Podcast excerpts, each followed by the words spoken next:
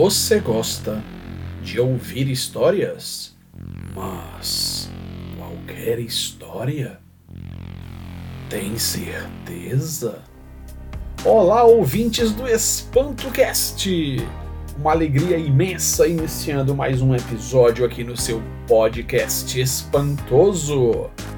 Continuamos firmes e fortes na nossa constante meta de oferecer a todos vocês entretenimento de qualidade. Meu nome é Beto e serei o seu host hoje. Iniciamos o programa mandando um abraço forte para o nosso produtor, o grande Cafuras. Aproveitamos a oportunidade e lembramos a todos que o que nos motiva a continuar com esse podcast é a audiência de cada um de vocês. Por isso, pedimos, queridos ouvintes, que nos sigam em nosso Instagram, espanto.cast. E agora eu vou aproveitar e vou reforçar esse pedido. Nos sigam em nosso Instagram, espanto.cast. Aproveitamos e solicitamos que lá no Instagram deixem as suas mensagens, os seus elogios, as suas críticas e, quem sabe, até as suas sugestões para futuros episódios aqui no seu podcast espantoso. Pedimos também que acessem o nosso canal do YouTube de mesmo nome, EspantoCast. Se inscrevam, ativem o sininho e as notificações. Como de costume, mandamos os nossos melhores agradecimentos à nossa audiência em especial, o nosso abraço vai hoje para os estados do Ceará, Santa Catarina, São Paulo, Mato Grosso do Sul e Pernambuco, estados que têm se destacado na audiência que tem dado ao nosso EspantoCast. Quanto aos nossos ouvintes nos Estados Unidos, mandamos um carinhoso abraço aos ouvintes de Massachusetts, Washington, Louisiana, Nova York, Ohio e Flórida. Esses realmente têm se destacado na audiência. Estamos sentindo falta das mensagens de vocês. Essa semana recebemos pouquíssimas mensagens dos nossos ouvintes nos Estados Unidos. Para vocês terem uma ideia da importância que vocês representam ao nosso EspantoCast, mandamos um forte abraço para dois ouvintes muito especiais, Rômulo e Alexandre, ambos moradores da cidade de Fortaleza, estado do Ceará, são assíduos ouvintes e críticos do nosso EspantoCast. A história de hoje é uma contribuição desses dois ouvintes. Queridos ouvintes do EspantoCast, inicialmente além de novamente agradecermos aos ouvintes Rômulo e Alexandre, agradecemos informações preciosas ofertadas através da Rede Mundial de Computadores, do Povo Online, Fortaleza em Fotos e do site Significados. Mas, antes de adentrar propriamente na história, contribuição dos nossos ouvintes, vamos falar um pouco sobre um fenômeno conhecido como poltergeist. O que seria esse fenômeno? Poltergeist é considerado um fenômeno sobrenatural, caracterizado por manifestações físicas praticadas por supostos espíritos e fantasmas. Etimologicamente, poltergeist é um termo de origem alemã, formado a partir da junção das palavras polter, que significa barulho, bagunça, desordem, e a palavra Geist, que quer dizer espírito ou fantasma. O fenômeno do poltergeist é estudado pela parapsicologia, considerada por muitos como uma pseudociência que investiga as histórias e fenômenos paranormais ou psíquicos. As características de uma manifestação de poltergeist envolvem movimentos de objetos inanimados, desaparecimento e aparecimento de objetos, luzes que piscam, sons indetectáveis ao ouvido humano, normalmente aqueles de baixíssimas frequências, mas que, mesmo sem ser audíveis, trazem perturbação às pessoas, inclusive podendo causar desde desarranjos intestinais até a loucura, entre outras atividades de contato físico que seja inexplicável pela ciência. Antigamente, queridos ouvintes, acreditava-se que o poltergeist se tratava de bruxaria ou manifestações demoníacas. No entanto, essas ideias caíram em desuso no século XIX, passando a ser associado ao estado de perturbação de supostas almas desencarnadas. Atualmente, para parte dos parapsicólogos, o poltergeist, ou também conhecido como psicocinesia recorrente espontânea, é um fenômeno despertado e motivado por pessoas vivas, dotadas de possíveis poderes psíquicos. Essas pessoas normalmente apresentam traumas emocionais e desconhecem a sua condição psicogenética. A telecinese, capacidade de mover objetos com a força do pensamento, seria uma das capacidades psíquicas que esses indivíduos teriam, sem saber que a possui e, por óbvio, provocando involuntariamente fenômenos aparentemente sobrenaturais. Os casos de poltergeist em todo o mundo ganharam notoriedade no começo da década de 1980, com o lançamento da série de filmes Poltergeist, o Fenômeno o qual foi escrito e produzido por Steven Spielberg e dirigido por Toby Hooper. Nesta obra-prima do terror, uma família é, digamos, visitada por fantasmas e espíritos demoníacos, que inicialmente se manifestam apenas movendo objetos pela casa mas gradativamente vão aterrorizando-os cada vez mais, chegando ao ponto de sequestrar a caçula da família através do televisor.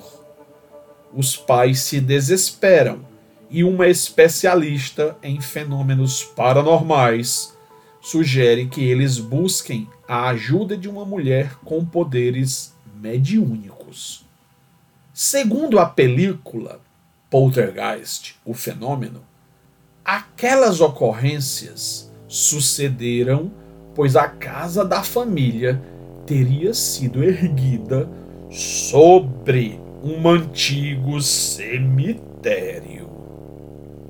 Mas qual a diferença entre poltergeist e assombração?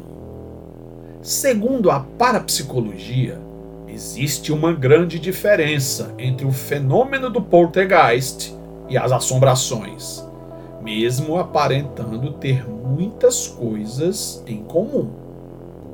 A grande diferença entre o poltergeist e uma assombração é o seu epicentro.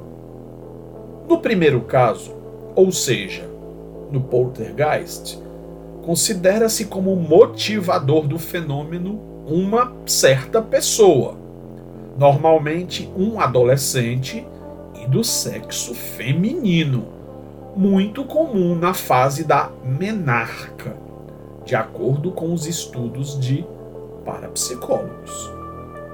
Já as assombrações são geralmente associadas com locais específicos, por exemplo, uma casa, e podem persistir por anos ou séculos.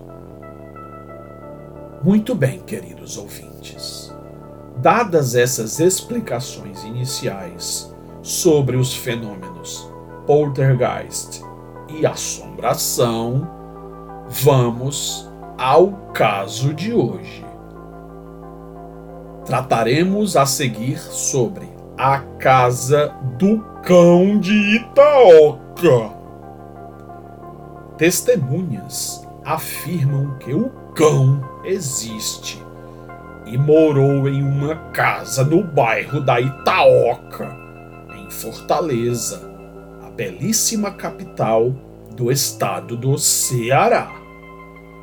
Em uma região de Fortaleza, que à época era conhecida como Pirocaia, que significa em linguagem indígena aldeia dos pele queimada, atualmente conhecida como Grande Montese, uma das regiões mais autossuficientes da cidade de Fortaleza, a Itaoca situa-se entre os bairros do Montese e da Parangaba. Foi logo no início da década de 1940 que ocorreu a estadia maligna. O capiroto fez-se manifesto em uma certa residência familiar de diversos modos. Segundo contam, por culpa do próprio demônio. A história foi tal que em 1941 foi capa dos principais jornais em circulação na capital cearense e assunto da única emissora de rádio da região. Da família que ali vivia, quando o tinhoso aportou, ninguém mais soube. Mas, ido embora, o hóspede maldito a casa voltou a ser ocupada com finalidade familiar. Mas, afinal, o que ocorria naquela casa? Testemunhas relatam que bens mudavam de lugar. Uma criança foi colocada dentro de um baú por forças desconhecidas portas que se abriam e se fechavam. Objetos eram lançados e tirados de seus lugares. Barulhos inexplicáveis eram frequentemente ouvidos, até mesmo por quem passava na calçada daquela rua Romeu Martins, local onde se situava residência. Há versões de que aquele lar era propriedade do senhor Coronel Monte Silva. Outras versões informam que a família que lá residia era de um tenente da polícia chamado João Lima. À época dos eventos, um repórter que ali se apresentou para a realização de uma matéria testemunhou objetos serem lançados à distância, por sorte, não ferindo ninguém. Um fogão que voava pela casa e, após algumas piruetas, caía ao solo com as pernas viradas para o ar. Talheres, pratos, copos dançavam sobre a mesa. Naquela época, a Ceará Rádio Clube, única emissora da cidade, noticiava dia e noite o fenômeno. Manchetes do jornal Gazeta de Notícias davam conta de que na Itaoca Galo chora e que a Federação Espírita teria entrado em cena para averiguar os eventos fantasmagóricos. Queridos ouvintes, há, inclusive, até quem afirme que aqueles fenômenos foram frutos da imaginação criativa de um certo jornalista que, entediado com a ausência de manchetes, teria inventado toda aquela história. Mas, como tantas testemunhas e uma família aterrorizada fariam apenas parte de uma história inventada.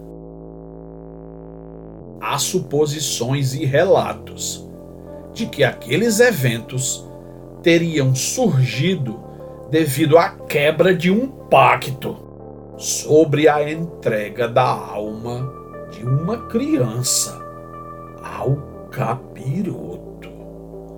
Mas fato é que, queridos ouvintes, assim como surgiu sem explicações comprováveis, o fenômeno findou de uma hora para outra, sem qualquer explicação. E você, querido ouvinte do Espanto Cast, o que acha dessa história? Teria sido apenas fruto da imaginatividade de um jornalista para que uma matéria movimentasse o mercado noticiário local? teria sido tudo fruto de uma grande mentira? Ou você acredita que realmente existem forças sobrenaturais, muitas vezes impossíveis de se explicar, e que estão por aí somente esperando uma oportunidade para vir à tona? Pense nisso. Queridos ouvintes do EspantoCast, é uma imensa alegria realmente concluir mais uma história para vocês. Lembrando que essa história, ocorrida no começo dos anos 40, por volta de 1941, é uma história que toda a região daquele bairro, do bairro de Itaoca, de Fortaleza, ainda há muitos moradores que atestam que aquela história foi real e que toda uma família foi aterrorizada durante um longo período por eventos realmente fantasmagóricos. Encerramos mais um episódio do nosso EspantoCast. Continuamos firmes na nossa constante meta de oferecer entretenimento de qualidade para todos vocês, repetimos o nosso pedido para que acessem o nosso Instagram através do espanto.cast.